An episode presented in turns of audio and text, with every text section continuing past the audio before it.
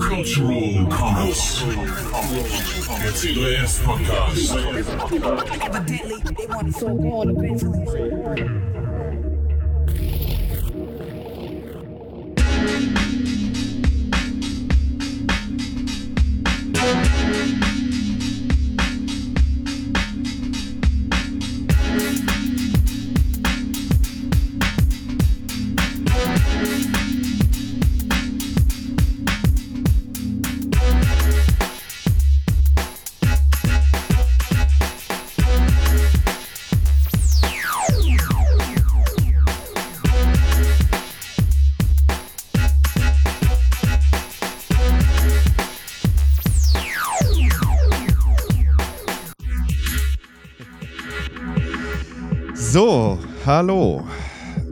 zurück mit hoffentlich unserer ersten regulären Folge. Ich begrüße Mike. Hallo Mike. Hallo Florian. Ja, hier ist Florian. Ich sitze in Freiburg. Wo sitzt du, Mike? Ich sitze in Düsseldorf. Cool. Wir warten eigentlich noch auf unseren Mitstreiter Danny Bruder. Der lässt noch auf sich warten. Wir haben Hoffnung. Ja, familiäre Verpflichtungen. Genau. Ähm, genau so sieht's aus. Aber wir fangen einfach mal an. Ähm, was gibt's Neues? Ah, du hast gerade gefragt, ja, was ist der aktuelle Stand? Wir haben im äh, Dezember auf dem 30C3 einen äh, Podcast aufgenommen. Dann haben wir so ein bisschen berichtet von der Büroeinweihung und letzte Woche war Wolfgang in ähm, Texas bei auf der äh, South by Southwest. Aber was ist denn sonst noch passiert bei uns? Ja, ich glaube, für uns das Aufregendste gerade ähm, ist wahrscheinlich, dass wir jetzt endlich dann doch mal kurz davor stehen, ins Genossenschaftsregister eingetragen zu werden. Wir haben zumindest jetzt schon mal äh, so ein vorläufiges Aktenkennzeichen. Äh, das lässt uns natürlich hoffen, dass das jetzt schnell geht. Da, da hängt auch einiges dran, oder? An dem. Register Ja, da, da hängt äh, zum Beispiel äh, Geld dran, ziemlich viel. ähm, wir haben ja, was äh, wahrscheinlich einige der Leute, die zuhören, wissen, ähm, einen Förderantrag gestellt, also einen Antrag auf Fördermittel beim Land NRW. Und ähm, für diese Gelder müssen wir, äh, also für die Gelder, die wir beantragt haben, müssen wir halt entsprechende Eigenmittel auch vorweisen. Und ein Teil dieser Eigenmittel, und zwar ein sehr substanzieller Teil dieser Eigenmittel, äh, ist letztes Jahr bei dem Crowdfunding ähm, bei Startnext rumgekommen. Und zwar sind das äh, die ganzen Anteile, die dort Crowdfunder gezeichnet haben, um jetzt halt eben Mitglied der Genossenschaft zu werden. Äh, und diese Menschen können erst dann Mitglied der Genossenschaft werden, wenn die Genossenschaft offiziell ins Register eingetragen ist. Das heißt, die sind gerade in so einer Art Pending-Status, also offiziell. Im, also rein formal gesehen hat die Genossenschaft äh, immer noch die 30 Gründungsmitglieder, bis dieser Registereintrag passiert ist. Und erst wenn wir diesen Registereintrag haben, kriegen wir auch diese Anteile von der Crowdfunding-Plattform ausgezahlt und haben dann auch erst die Eigenmittel auf dem Konto und können das dann NRW vorweisen. Also das ist so wie so ein riesengroßes Domino-Gebilde, wo dann äh, erst der allerletzte Stein aufgestellt und umgeworfen werden muss, bevor es richtig schön wird. Kompliziert. Ich will mich ja auch nochmal mit Wolfgang über äh, diese ganze Geschichte unterhalten, wie das so mit dem, äh, auch mit diesem Antrag lief und was da für Formalien äh, sein müssen, warum sich das alles verzögert hat und so. Das wird noch äh, eine spannende Folge. Ähm, in dem Zusammenhang können wir, glaube ich, auch sagen, du kannst das genauer sagen, die Leute, die jetzt darauf warten, bestätigt zu bekommen, dass sie äh, Mitglied in der Genossenschaft sind äh, oder weil sie die Anteile im Crowdfunding gezeichnet haben, ähm, die bekommen dann auch erst Nachricht, richtig? Die haben noch nichts gehört? I- Jein, also das ist auch sehr kompliziert, weil wir ähm, im letzten Jahr an ganz vielen verschiedenen Stellen Mitglieder aufgenommen haben, also die Gründungsmitglieder, dann übers Crowdfunding, dann über das Flashfunding. Wir haben inzwischen ein eigenes Mitgliedsformular auf der Homepage und da kann man sowohl als normale ähm, äh, Person als auch, äh, also natürliche Person, als auch als juristische Person Mitglied werden, dann wiederum mit einem anderen Formular und so weiter. Das heißt, wir haben äh, im Augenblick halt ganz viele Daten äh, an verschiedenen Stellen und sind gerade dabei, die alle erst zusammenzufügen zu einem äh, großen äh, Mitgliedsregister. Ähm, das ist halt so der, das technische Problem, warum äh, noch nicht alle eine Nachricht gekriegt haben, dass äh, wir alles da haben, was wir brauchen. Äh, das ist aber jetzt eigentlich auch nur noch so eine Fleißarbeitsfrage. Ähm, und der zweite Punkt ist, dass äh, wir jetzt im Augenblick noch keine Mitgliedschaftsbescheinigungen ausstellen können, weil all die Leute außer diesen 30 Gründungsmitgliedern eben äh, ganz offiziell noch keine Mitglieder sind, sondern das mehr oder weniger automatisch werden, äh, wenn der Registereintrag da ist. Und dann bekommt auch jeder, der Anteile gezeichnet hat, von uns nochmal eine Mitgliedsbescheinigung. Kompliziert. Wir werden berichten. ja, man wächst mit seinen Aufgaben. Absolut, absolut. Was gab es noch Neues so in den letzten Wochen? Äh, wir haben einen ersten Praktikanten im, in unserem äh, neuen schicken Büro. Äh, wir haben einen, einen Schülerpraktikanten aus Berlin, den Miro, der jetzt schon seit äh, anderthalb Wochen da ist und auch mit mir zum Beispiel ähm, bei einer Veranstaltung in Köln war, wo ich einen äh, Workshop gemacht habe für äh, Musikerinnen. Ähm, und ich glaube, du hattest auch schon mit ihm zu tun, ne? Ja, ich hatte äh, das Vergnügen, mit ihm zusammenzuarbeiten, äh, zusammenarbeiten zu können. Ähm, wir haben ein bisschen was an der, an der Website gemacht. Er hat äh, einige Texte übersetzt und die auch eingefügt. Äh, in dem Zusammenhang äh, ähm, äh, lief da jetzt bei mir dann auch die Aufgabe an, mal wieder irgendwie Checklisten zu machen, damit jeder auch weiß, wie, wie man das alles macht. Ähm, und äh, ja, das lief ganz gut. Ich weiß nicht, was äh, Eva noch mit ihm äh, gemacht hat. Ja, aber, aber so, so Hilfe war auf jeden Fall immer großartig einfach. Ja. Also der hat sich auch dann mit äh, Screencasts beschäftigt ja. und ein bisschen Bildbearbeitung ähm, und äh, hat sich mit unserem mit unserer Merchandising-Ordnung beschäftigt und da verschiedene äh, Optionen ausgelotet, wie wir denn jetzt das Merchandising am geschicktesten unterbringen.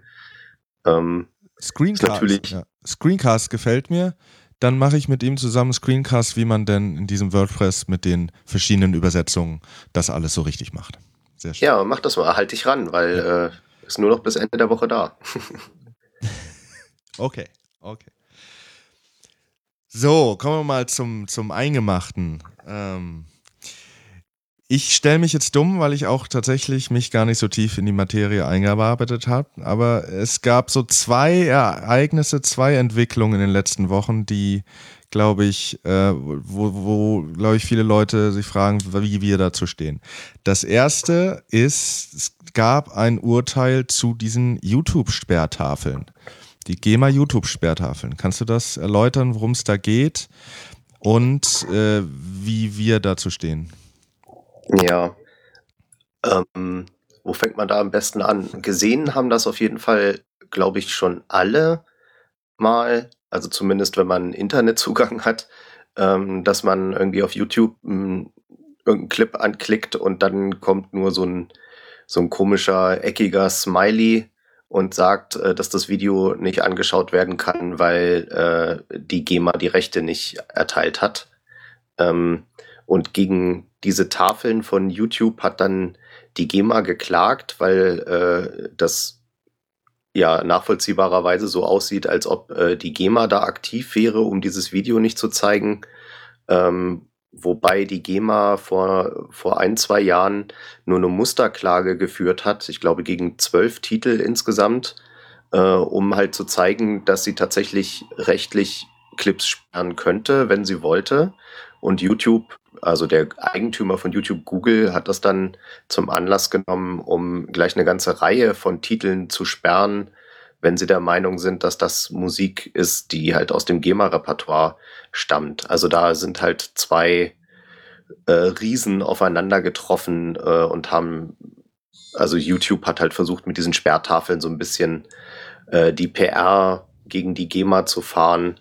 Und die GEMA fand das nicht gut. Ja, und jetzt hat, hat, Das hat ja auch funktioniert. Ja, ja Jeder hat, schimpft nur über die GEMA. Genau, genau. Also das, wir sind das auch äh, eigentlich in fast jedem Interview gefragt worden, ob wir denn jetzt da die YouTube-Videos wieder frei machen, wenn wir gegründet sind. Und muss dann halt auch immer erklären, dass das äh, primär halt eine Sache ist, wo sich äh, Google und die GEMA einigen müssen, nach welchen Tarifen sie denn jetzt da diese Videos zeigen.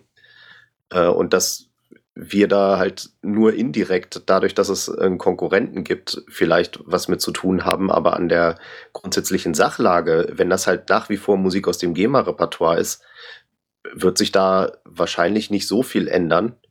Also zumindest können wir da einfach nichts machen, ne? weil wir können ja jetzt den beiden nicht vorschreiben, wie, wie da eine Einigung auszusehen hat. Das müssen die halt nach wie vor selbst aushandeln. Ähm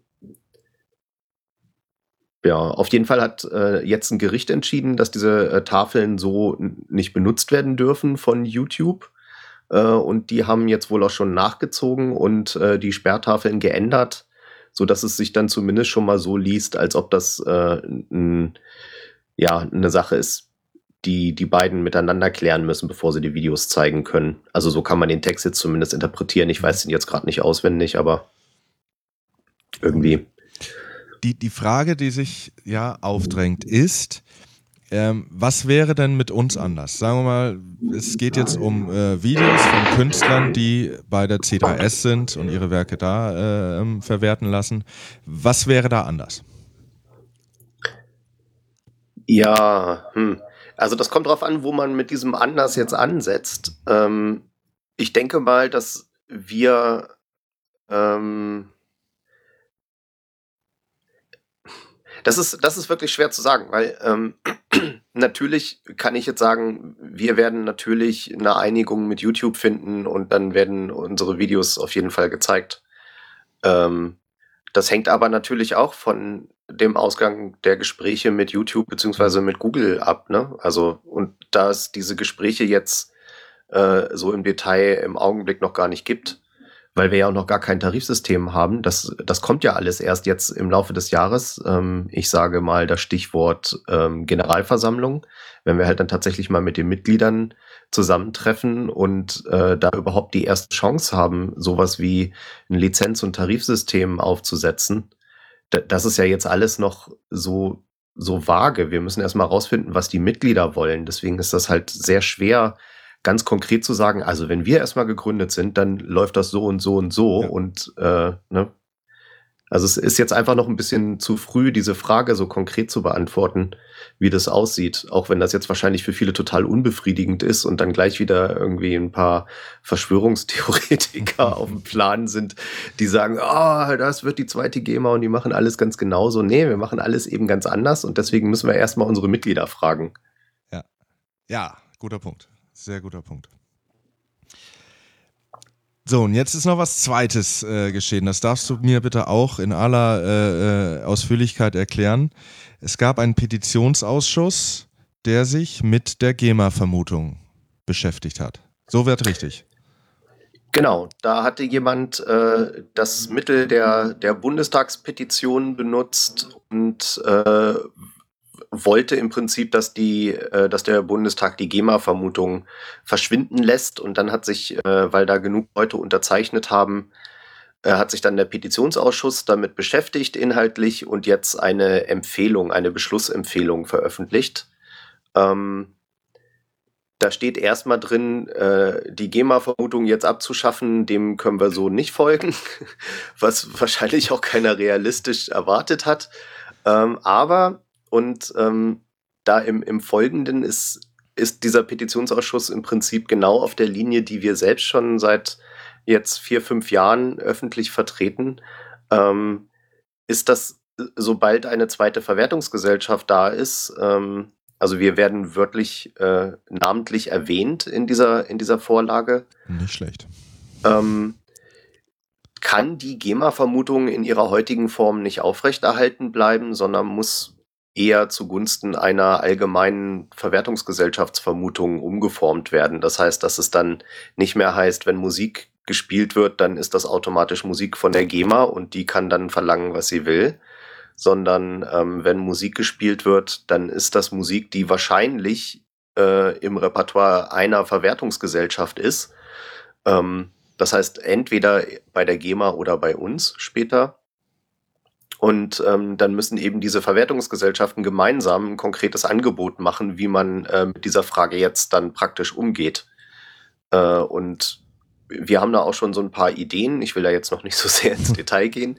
Ähm, aber so, klar, das, das für die, für die äh, Praktiker, das ist auch eine Frage, die, die uns sehr häufig gestellt wird. Wird dann nicht alles viel komplizierter, wenn man dann plötzlich zwei Verwertungsgesellschaften hat, mit mhm. denen man da verhandeln muss und so? Äh, nee, so stellen wir uns das eben gerade nicht vor.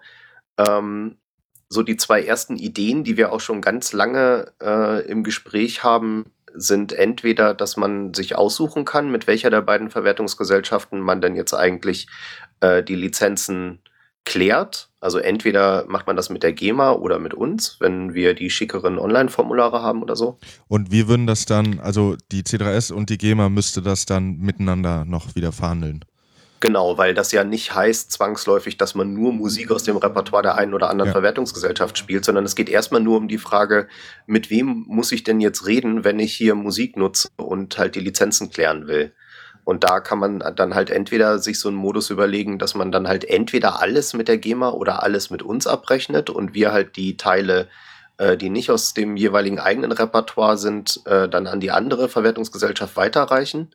Oder dass ähm, GEMA und C3S zusammen eine, eine neue dritte Stelle schaffen, also quasi so eine Art virtuelles Büro, und dann äh, richtet man seine Anfrage an diese Stelle und diese Stelle prüft dann, äh, welche Musik aus welchem Repertoire kommt, beziehungsweise welche Musik zu gar keiner Verwertungsgesellschaft äh, gehört äh, und verteilt dann eben das Ganze. Ja. Magst du verraten, was dir am liebsten wäre?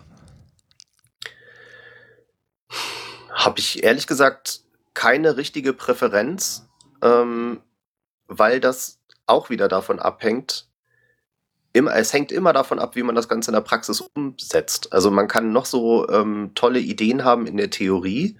Ich finde, dass beide irgendwie, je nachdem, aus welcher Sicht man das betrachtet, äh, was für sich haben. Mhm. Aber ich glaube, es ist halt, der, der Teufel steckt immer im Detail. Man muss sich genau angucken, was heißt das jetzt eigentlich ganz genau, wenn wir diese eine oder diese andere Lösung machen. Vor allen Dingen im Gespräch dann mit der GEMA. Also wie erwarten die, dass das funktioniert? Und ähm, erst wenn man das weiß, zum Beispiel, äh, welche Form von Zugriff hat man denn auf verschiedene Datenbanken von dem globalen Repertoire, da, damit wir halt rausfinden können, ob ein Titel, der nicht aus unserem Repertoire ist, äh, ob der noch bei irgendeiner anderen Verwertungsgesellschaft registriert ist und so weiter. Ähm, das sind dann halt die ganz praktischen Fragen. Deswegen würde ich da auch sagen, so, wir entscheiden das as we go. Gut, jetzt ziehen wir mal den einen Punkt hier vor, weil der passt sehr gut dazu. Ich bin letzte Woche, glaube ich, aufmerksam geworden auf einen Podcast, nennt sich Phonolog, äh, findet sich unter phonolog.fm. Da unterhalten sich ähm, Matthias Fromm und, ich hoffe, ich spreche es richtig aus, Bonnie Stöf über äh, Audioproduktion. Ich bin da noch lange nicht durch die Folgen durch. Äh, aber ähm, bin da gespannt. Also da geht es von allem äh, Pre-Production, also worauf muss ich achten, die Aufnahme, ähm, Effekte, Mastering, Post-Production und diesen ganzen Kram. Und in einer der letzten Folgen ähm, hat also Bonnie, glaube ich, wenn ich die Stimmen richtig zuordne, er soll mich bitte berichtigen, ähm, darüber berichtet, wie er für eine Produktion, die er gemacht hat, also ein Video, ähm, die Rechte an einem Musikstück äh, einholen wollte. Das ging also um ein Video, ähm, was explizit auf YouTube laufen sollte und sie wussten auch genau ein, äh, das Stück, ähm, was sie äh, dann zum, zur Vertonung äh, nehmen wollten und dann war es kompliziert. Das Stück ist irgendwie bei Sony, also dem Label Sony. Dann gibt es irgendwie einen Verlag, der auch noch Rechte daran hat, äh, mit dem die reden mussten. Ähm, und es hat also irgendwie acht Wochen gedauert, äh, im Hin und Her mit Sony, mit Telefonanrufen und Mails. Und er hatte die Rechte immer noch nicht. Das Ganze ist nachzuhören, ich verlinke das, also in der Folge 10 vom Phonolog. Ähm, ich verlinke das und auch die richtige Stelle, könnt ihr mal anhören, das ist ein bisschen länger. Jetzt Frage an dich, Mike. Ähm, sagen wir mal, die C3S gibt's. Ja? gehen wir mal Mhm. fünf Jahre weiter. Es gibt uns. Ähm, Na, so lange müssen wir hoffentlich nicht warten. Nein, nein, aber wir sind etabliert oder ja gut. Also gucken wir in drei Jahre, ja, zwei, drei. Ähm, da sind jetzt, sagen wir mal, wir haben jetzt Stücke. Ähm, ähm, lizen nee, man kann Stücke bei uns lizenzieren. Ich will jetzt ein YouTube-Video machen. Ja, und ich will jetzt ein Musikstück äh, dafür benutzen, ähm, was äh, also von der C3S verwertet wird. Was muss ich machen? Wie stellst du dir den Prozess vor? Ähm, wie glaubst du, dass das einfacher geht, als jetzt acht Wochen mit Sony zu telefonieren? Weil Ähm, da ja auch immer noch Verlage und, und Labels mit drin hängen, ja? Ja, ähm, das ist, das ist kompliziert, äh, vor allen Dingen deswegen, also erstmal muss man die Frage klären, geht es bei der Musik, die da lizenziert werden soll, dann um Musik, die ähm, bei uns verwertet wird oder äh, bleibt es Musik aus dem GEMA-Repertoire? Ähm, also das ist im Prinzip ist das jetzt nur ein etwas praktischeres Beispiel als die allgemeine Frage von vorhin ne, zu den äh, YouTube-Sperrtafeln. Das Ja. hängt ja thematisch total zusammen.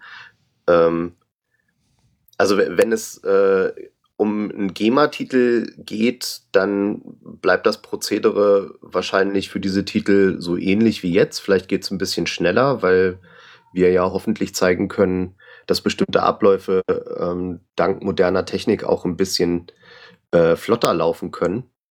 Wenn es ein Titel ist aus unserem eigenen Repertoire, dann äh, sollte sich da zumindest die Geschwindigkeit stark erhöhen. Unter der Voraussetzung natürlich, dass wir ähm, zu dem Zeitpunkt auch schon eine vertragliche Vereinbarung mit YouTube haben, ähm, auf die wir dann natürlich hinarbeiten müssen. Aber im Prinzip hat ja, hat ja niemand was davon, wenn, wenn das alles so kompliziert läuft, außer, außer äh, den Juristen, äh, die sich dann einschalten, wenn äh, irgendwas nicht mehr so funktioniert, wie, wie sich die Vertragspartner das gedacht haben. Und ähm, im Augenblick ist es ja teilweise echt so angelegt, dass es alles, äh, also dass man, äh, wenn man nicht äh, eine Horde von Juristen hat, man da sehr schnell in Straucheln gerät und irgendwas falsch macht. Also wenn es einen Deal mit YouTube gibt, äh, dann äh, wäre eine Benutzung von Musik in einem YouTube-Video halt durch diesen Deal wahrscheinlich schon komplett gedeckt. Das heißt, da müsste man dann äh, gar nichts mehr groß lizenzieren. Also direkt bei uns zumindest, sondern ähm, die Meldung würde dann quasi von YouTube kommen. Dass das Stück ähm, benutzt wird, wir würden das, äh, bei uns würde das eingehen und wir würden dann entsprechend abrechnen. Genau. Dann würden wir halt äh, für die Nutzung des Titels, äh, die, die Google ja auch mitloggt, ähm, würden wir dann halt äh, Lizenzzahlungen von, äh, von Google bekommen und wir wüssten dann auch, für welchen Titel das ist und könnten dann äh, die Gelder an den jeweiligen Urheber weiterleiten. So, das ist die Theorie. Ne? Wie, wie dann die Praxis tatsächlich wird, da müssen wir halt auch mal gucken. Also da bin ich auch mal gespannt, wie das so ist, wenn man da mit Google am Tisch sitzt und dann mit denen verhandelt über Videonutzung. Ähm, da, da darf man sich auch nichts vormachen. Also äh, es wird bestimmt kein Zuckerschlecken und äh, da werden, glaube ich, auch auf unserer Seite noch einige Kröten zu schlucken sein. Aber mein Gott, da, man muss es halt mal anfassen. Ne? Man, man mu muss endlich mal was, was tun und ein bisschen Bewegung in diesen ganzen Prozess bringen. Ja. Damit da was läuft. Mir fällt an der Stelle gerade ein, wo wir gerade bei Juristen waren. Ich weiß nicht, ob du das mitgekriegt hast. Äh, vor einer Woche oder so hat äh, ein, Journalist von der Taz äh, die äh, so, so ein Verein von der SPD in Berlin Ja. abgemahnt. Ja, das habe ich gelesen.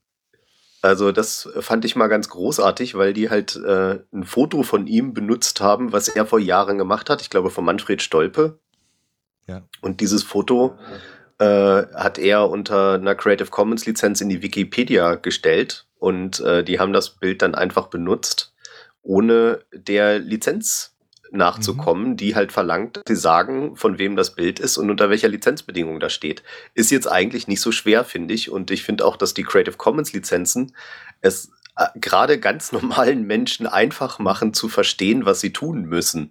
Ja. Ähm, und da, selbst das haben die nicht geschafft. und ähm, er hat dann darüber geblockt im, im Taz-Blog und hat geschrieben, normalerweise würde er so da einfach drüber wegsehen, vielleicht mal kurz anrufen und dann hätte sich die Sache geklärt. Aber in diesem Fall dachte er sich, warum sollen denn da immer nur Leute drunter leiden, äh, die mit dem Urheberrecht den ganzen Tag zu tun haben? Jetzt äh, sind endlich mal die dran, die dafür verantwortlich sind. Und hat sie dann mit einem Anwalt abgemahnt und das das eigentlich Traurige an der ganzen Geschichte ist dann die Schlussrechnung. Er hat dann äh, so 1800 Euro da rausbekommen, äh, wovon aber äh, 1100 Euro beim Anwalt geblieben sind und nur 700 bei ihm. Und die Gegenseite hat sicherlich auch Anwälte bezahlt. Also sind an diesem ganzen Rechtsstreit haben halt vor allen Dingen äh, die Juristen verdient, was man da halt ganz gut exemplarisch sieht. Ähm, wobei man da aber auch, finde ich, sagen muss, da auf der, auf der Vereinsseite, da waren halt auch gestandene Juristen, ähm, dass die nicht raffen, wie man so ein Foto urheberrechtskonform in eine Homepage einbindet, ist wirklich peinlich. Ja. Gut. Nächste Frage von unserem Hörer Tim aus Berlin. Ja. formuliere das mal ein bisschen um, damit, die Frage, damit ich die Frage komplett stellen kann hier. Also, Tim fragt: äh, Ein befreundetes Pärchen, von denen beide in der GEMA sind, will eine selbstproduzierte CD mit toller Kindermusik im Eigenvertrieb verkaufen. Gibt es da einen Weg um die GEMA herum, um Dienste wie Bandcamp und so weiter nutzen zu können? Äh, also die kurze Antwort ist nein man, man muss auf jeden Fall irgendwas mit der GEMA klären. Auf erstmal so. Ähm, das, das Problem hier in dem Fall ist, äh, wenn diese beiden äh, Freunde Mitglied der GEMA sind, dann äh, und ich gehe jetzt mal davon aus, dass auf dieser, auf dieser CD diese Kindermusik von den beiden äh, selbst komponiert und getextet ja. wurde. Ähm, denn die GEMA vertritt ja nur diese Urheberrechte. Also wenn die beiden in der GEMA sind, dann haben sie einen Vertrag unterschrieben, in dem drin steht, dass äh, alle Kompositionen und Texte, die sie, äh, mit denen sie so kommen, ähm, Teil des GEMA-Repertoires werden, automatisch. Sie müssen sie zwar noch dann offiziell nochmal registrieren, aber ähm, selbst wenn sie dem nicht nachkommen, ist die Musik Teil des GEMA-Repertoires und deswegen muss so eine Veröffentlichung auf CD dann über die GEMA laufen. Das fängt schon bei der bei der physikalischen Produktion an, also wenn die CDs gepresst werden, äh, da wird nämlich schon das Presswerk fragen, ähm, ob denn jetzt eine GEMA-Anmeldung erfolgt ist, weil die Presswerke, also zumindest wenn man das in Deutschland pressen lässt, die Presswerke ähm, arbeiten da halt alle äh, zwangsläufig eben aufgrund dieser GEMA-Vermutung mit der GEMA zusammen mhm. und pressen erst, wenn das Fax von der GEMA kommt, dass das jetzt in Ordnung ist. Das heißt, spätestens da äh, müssten die beiden diese Titel bei der GEMA anmelden und dann würde auffallen, dass sie sie selbst geschrieben haben und dass dafür eben äh, bestimmte GEMA-Gebühren zu bezahlen sind für diese Pressung. Ähm, und bei der bei einer Veröffentlichung auf Bandcamp und so ähm, ist jetzt keine aktive GEMA-Meldung notwendig. Ich würde Ihnen aber nicht raten, da einfach Titel zu veröffentlichen, denn wenn das die GEMA dann merkt, äh, könnte es eventuell teuer werden, weil sie nämlich selbst aus Sicht der GEMA Lizenznehmer sind von den Titeln, die aus ihrem Repertoire mhm. kommen. Ne? Und dann müssten sie halt dann womöglich nachzahlen für alle Downloads, die da schon gelaufen sind. Ähm, es gibt aber ein paar Möglichkeiten, ähm, wie man eventuell dann doch diese Titel äh, ohne GEMA-Abgabe verwenden könnte.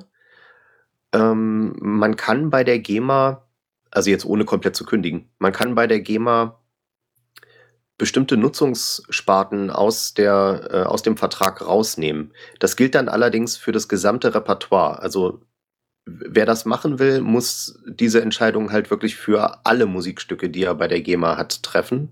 Man kann dann nicht einzelne Stücke rausnehmen und sagen, ich möchte die halt selbst verwerten. Und eine dieser Sparten sind zum Beispiel die Online-Rechte. Das würde ja dann eben Bandcamp betreffen. Das heißt, die beiden könnten äh, bei der GEMA ihre Online-Rechte kündigen und müssten sich dann für ihre eigenen Werke, für alles, was irgendwie online zu tun hat, mit Online zu tun hat, äh, selbst drum kümmern, könnten dann aber die Sachen halt bei Bandcamp einstellen. Also auch alle, nicht nur diese CD, sondern alles, was sie irgendwie jemals geschrieben haben und später schreiben. Ähm, und das ist zum Beispiel auch eine Option, wie man solche Titel dann später mal äh, bei uns unterbringen kann. Ähm, wenn sie halt sagen, ja, die C3S, die kann das ganz gut mit den Online-Rechten. Wir möchten, dass äh, unsere Online-Rechte lieber von der Verwertungsgesellschaft vertreten werden und äh, die Tonträger-Sachen und das Radio weiterhin die GEMA macht zum Beispiel. Könnte ja sein, dass jemand äh, das denkt. Äh, das wäre theoretisch möglich. Also aufgrund der, wenn man sich mal anguckt, wieso die Verträge bei der GEMA aussehen. Ja. Ähm, was dann allerdings immer noch kompliziert wäre, ähm, das wären äh, Creative Commons Nutzungen, denn äh, die Nutzung von Creative Commons Lizenzen, da kann man nicht sagen, ich möchte, dass die Lizenz nur für den Online-Bereich gilt oder so. Das, ähm, also, aber das ist jetzt ja hier ein anderes Thema. Hier geht es ja gerade nicht um, um Creative Commons.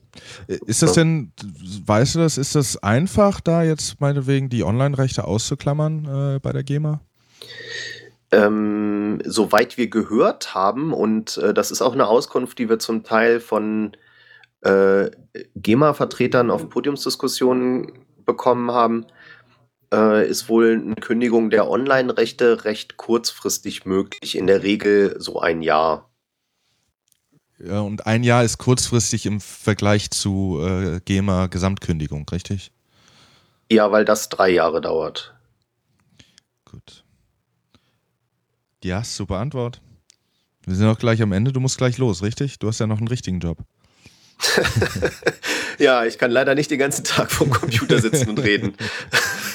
Gut, zwei kurze Fragen noch. Die kommen von mir. Wieso ist unser Büro in Düsseldorf? Ja, wo sonst? Okay, du wohnst da, ja? Gibt es sonst noch einen Grund? Ähm, Ach, verschiedene Gründe. Also wir sind ja ähm, über das ganze Bundesgebiet verstreut, so die, äh, die einzelnen Leute, die bei uns halt besonders aktiv sind. Und ähm, Wolfgang und ich, die äh, halt auf der Generalversammlung, Quatsch, auf der Gründungsversammlung äh, zu den geschäftsführenden Direktoren äh, ernannt wurden vom Verwaltungsrat. Äh, wir wohnen halt hier eher so in der Westecke äh, und da hat sich das halt schon mal angeboten, ähm, was hier so im, im, im Dunstkreis von Nordrhein-Westfalen äh, zu machen. Außerdem, ähm, ja, äh, war NRW doch äh, bis jetzt sehr daran interessiert, ähm, mit uns zusammenzuarbeiten und unser Projekt zu fördern. Und ähm, dann dachten wir uns, ja, dann ist das natürlich auch so eine Frage der Ehre. Mhm. äh, dass wir dann da in, in der Nähe unsere Zelte aufschlagen. Ist der Landtag, ist der auch in Düsseldorf? Ja, der ist ja auch hier in Düsseldorf. Äh, ja, siehst du, wieder was gelernt. Ich weiß auch nichts. Wir haben, wir haben tatsächlich bei der, bei der ähm, Bürosuche äh, auch in anderen Städten uns ein bisschen umgeguckt. Ähm, aber wir haben dann tatsächlich am Ende das interessanteste Angebot ähm, auch hier aus Düsseldorf bekommen und haben dann einfach gesagt, ja, also da stehen ja dann mal alle Weichen auf Düsseldorf. Mhm. Naja, man kommt ja mit dem Zug gut hin, aus allen Richtungen. Ähm, das ist schon in Ordnung. Eine genau. Frage habe ich noch. Die Webseite und alle E-Mail-Adressen befinden sich unter c3s.cc. Jetzt assoziiere ich natürlich mit CC erstmal Creative Commons, was ja durchaus passt. Ähm, wo kommt die Top-Level-Domain her? Ähm, das ist die Top-Level-Domain der Kokosinseln, die äh, aus dem australischen Rechtsraum. Das ist aber, also die Assoziation mit Creative Commons, äh, das ist natürlich genau das, worauf wir da angespielt haben, als wir diese äh, Domain geholt haben. Es gibt auch, äh, es gab ein paar Stimmen, die gesagt haben, wir bräuchten unbedingt eine DE-Domain. Das ist natürlich für den deutschen Raum interessant, aber wir wollen ja äh, gleich EU-weit das machen. Die C3S.eu-Adresse war aber schon weg und ähm, wäre dann sicherlich sehr teuer gewesen. Und die CC-Adresse war noch frei und dann dachten wir uns, dann nehmen wir die. Gute Wahl. Gut, Mike. Ähm, für heute haben wir's. Bruder ist nicht aufgetaucht. Mal sehen, äh, ob ich ihn gleich noch erwische. Äh, Du hast ihn würdig vertreten. danke. danke. Dann, äh, ja, vielen Dank, Mike. Äh, wir hören uns bald wieder. Alles klar. Ciao. Ciao. Cultural Comments. Der C3S Podcast. Evidently, they want it so.